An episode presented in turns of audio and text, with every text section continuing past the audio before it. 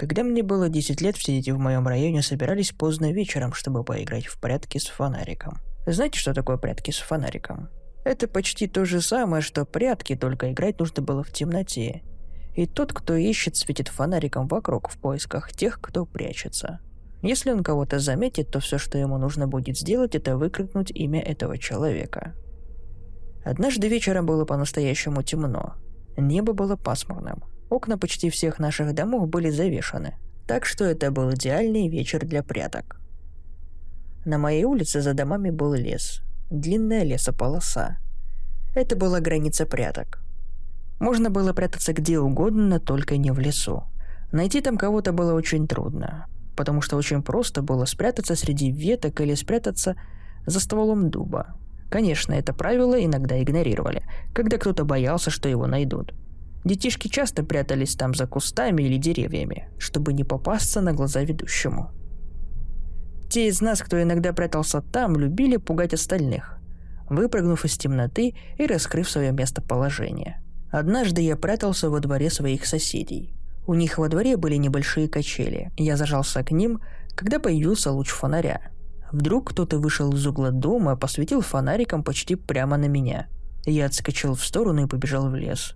На минуту я задержался перед кустами, ожидая услышать свое имя, в случае, если меня заметили.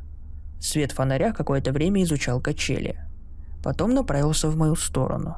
На секунду мне подумалось, что я привлек внимание хозяев дома. Большинство родителей в нашем районе знали о наших играх, но были те, кому не нравилось, когда дети забирались к ним во двор. Я присел на корточки в траве и стал ждать, чтобы разглядеть, кто это был. Человек направил луч фонаря прямо мне в лицо. Я поднял руки, чтобы закрыть глаза.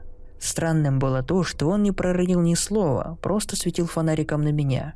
«Ты поймал меня?» Крикнул я в надежде, что если это был хозяин дома, он поймет, что мы играем в прятки. Потом я заметил, что через два дома от меня раздаются крики и кто-то бегает с фонариком, гоняясь за всеми. Я встал и попытался разглядеть, кто светит на меня. Он продолжал стоять и светить мне в лицо, не произнося ни звука. Мне стало страшно. «Извините, что я спрятался у вас во дворе», — сказал я. Человек начал подходить ко мне. Что-то мне не понравилось в нем и я стал отступать. Человек продолжал светить мне в лицо и идти на меня. Я побежал. Оглянувшись, я увидел, что человек с фонариком тоже бежит. Это был взрослый. Он был намного больше и быстрее меня. Теперь мне стало по-настоящему страшно. Я не знал, зачем он преследует меня. Сначала я побежал туда, где слышались голоса других детей, но они уже куда-то убежали.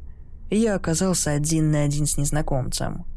Так что я вернулся и нырнул в лес – я упал на землю, заполз под густое кольцо кустов, свернулся там калачиком. Я видел, как человек светит фонариком из стороны в сторону. Я слышал его шаги, когда под ним хрустели ветки и сосновые иголки. Я понятия не имел, кто это и что ему от меня нужно. Я хотел лишь одного оказаться там, где сейчас играют другие дети. В конце концов, человек с фонариком зашел глубже в лес. Я тихо, как мышь, выполз из-под кустов – Выйдя из леса, я побежал в сторону улицы и немедленно был пойман ведущим. Но мне было все равно. Он выкрикнул мое имя и сказал, что теперь я веду. Я попытался объяснить ему, что здесь есть кто-то еще с фонариком, но он продолжал кричать. «Ты водишь, ты водишь! Не ходите в лес!» Кричал я, но мне никто не ответил. Все дети, которые услышали мои слова, просто решили, что я предупреждаю их, чтобы они не жульничали. На самом деле я просто опасался человека с фонариком – я вернулся назад к тому самому дому, откуда пришел. И слышал, как в соседских дворах раздаются детские смешки. Я проигнорировал их и направился к лесу. Я не увидел свет фонаря. Поэтому подумал, что мужчина, возможно, вернулся домой. На самом деле я не знал, был это мужчина или женщина, но я не мог представить, чтобы какая-то женщина полезла бы в темноте с фонариком в лес. Поэтому я вернулся к игре, хотя и тревожился, что в лесу сейчас, возможно, кто-то ходит с фонариком, и этот кто-то не собирается играть с нами. Я побежал по улице, пытаясь поймать детей в соседских дворах. Но через какое-то время я обнаружил, что в них никого нет.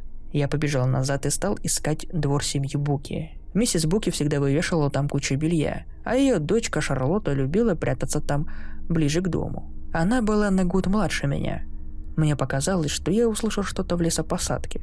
Поэтому я оглянулся и посветил фонариком на деревья. «Не заходите в лес!» Снова крикнул я, еще несколько раз поводил фонариком в одну и в другую сторону, пока не наткнулся на кого-то вдалеке. Я направил свет фонаря туда. Тяжело было понять, что это, но мне показалось, что это Шарлотта. У нее были каштановые волосы, которые мать ей стригла до плеч. И одета она была в темно-фиолетовую рубашку. Так что это могла быть только она. «Шарлотта, я вижу тебя!» – закричал я. Я светил на нее фонариком и снова произнес ее имя. Но она не пошевелилась. Она частично была скрыта за деревом и просто смотрела на меня. Я был достаточно далеко от нее, чтобы хоть что-то разглядеть, но ее голова была расположена под таким углом, словно она выглядывала из-под ствола деревья, и рот у нее был широко открыт. Время от времени она дергалась. Это было очень странно. «Шарлотта, выходи!» – закричал я. «Эй, все, Шарлотта в лесу! И не выходит оттуда!» За спиной у меня появился мой друг Дастин и еще несколько детей, которые стали звать Шарлотту. «Ты видишь ее?» – спросил я. «Да, она там, за тем деревом. Шарлотта, иди сюда!» – крикнул Дастин. Но она не двинулась с места. «Шарлотта, с тобой все в порядке? Иди сюда, дурочка!» Она на мгновение выпрямилась, потом исчезла за деревом. Мы слышали какое-то движение, но оно, похоже, удалялось, а не приближалось к нам. Дастин начал выкрикивать ее имя и бежать за ней в лес. Я дал ему фонарик. Мне снова стало страшно, потому что все казалось каким-то нереальным. Я пошел к дому Буки и постучал к нему в дверь, пока не вышел ее отец. «Мистер Буки, Шарлотта не выходит из леса, и мне кажется, что с ней что-то случилось», — сказал я ему. Не зная, насколько серьезно он воспринял мое беспокойство, но он свернул свою газету и исчез в сенях на мгновение. А потом появился с фонариком в руке. «Покажи, где она», — сказал он. Я повел его к лесу, где и видел ее в последний раз. «Она была тут, за этим деревом», — сказал я. Но она вела себя так, словно ей было плохо или что-то с ней произошло. Другие дети продолжали звать ее и видели, как Дастин светит в лесу фонариком. Мистер Буки пошел за ним следом. Они прочесывали лес минут 15-20. И мистер Буки начал злиться. Мы слышали, как он громко зовет Шарлотту, обещая ей все мыслимые наказания, если она сейчас же не выйдет. К тому времени ни о какой игре уже не было и речи.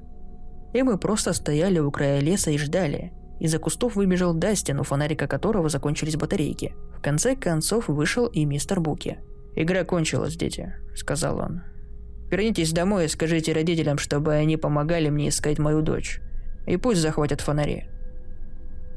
Все побежали домой.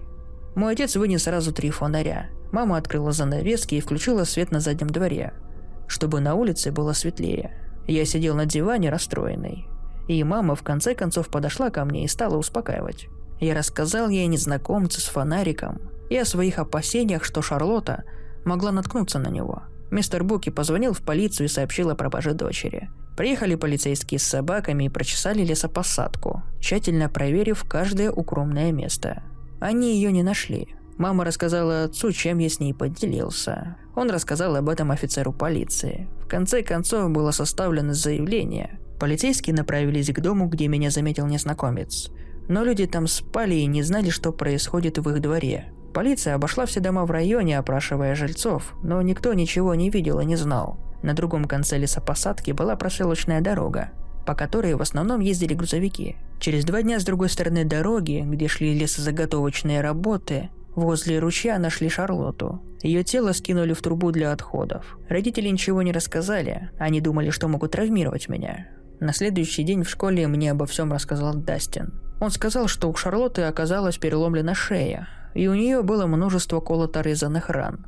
Ничего более ужасного в нашем маленьком поселке никогда не происходило. Полиция перекрыла проселочную дорогу и проверяла всех дальнобойщиков и лесорубов, которые пользовались этой дорогой. На несколько месяцев был введен комендантский час, и родители запрещали играть нам в прятки. Мы с ними не спорили, но до сих пор при вспоминании о том ужасном дне меня трясет, когда в памяти всплывает лицо Шарлотты. Оно выглядывало из-за дерева, глаза были потухшими, а рот широко открыт. Мне кажется, что тогда она уже была мертва, и кто-то поддерживал ее безжизненное тело, пытаясь заманить меня в лес.